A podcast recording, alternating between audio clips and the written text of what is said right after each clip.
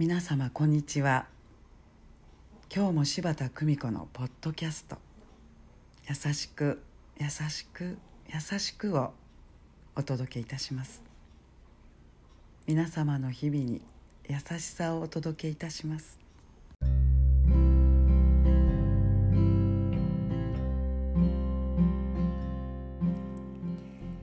見取り師柴田久美子でございます。あの人はちょっと苦手だな。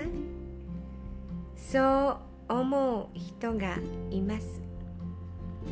みんな仲良くするのがいいこと。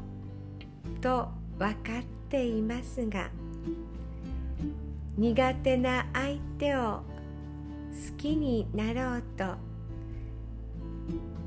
自分から近づいてしまうこともありますが実は苦手と思う自分の心に素直になろうと思います。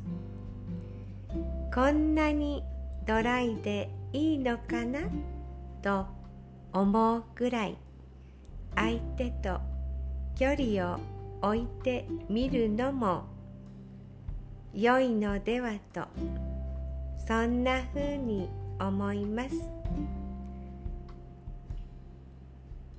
好きな人と楽しく暮らす。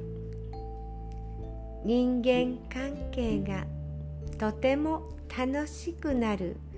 秘訣。そんなふうに思います。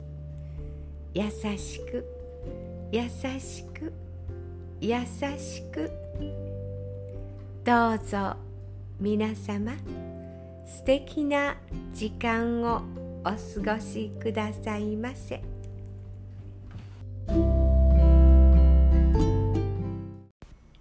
お聞きいただきありがとうございました。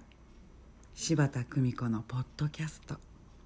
次回もお楽しみに。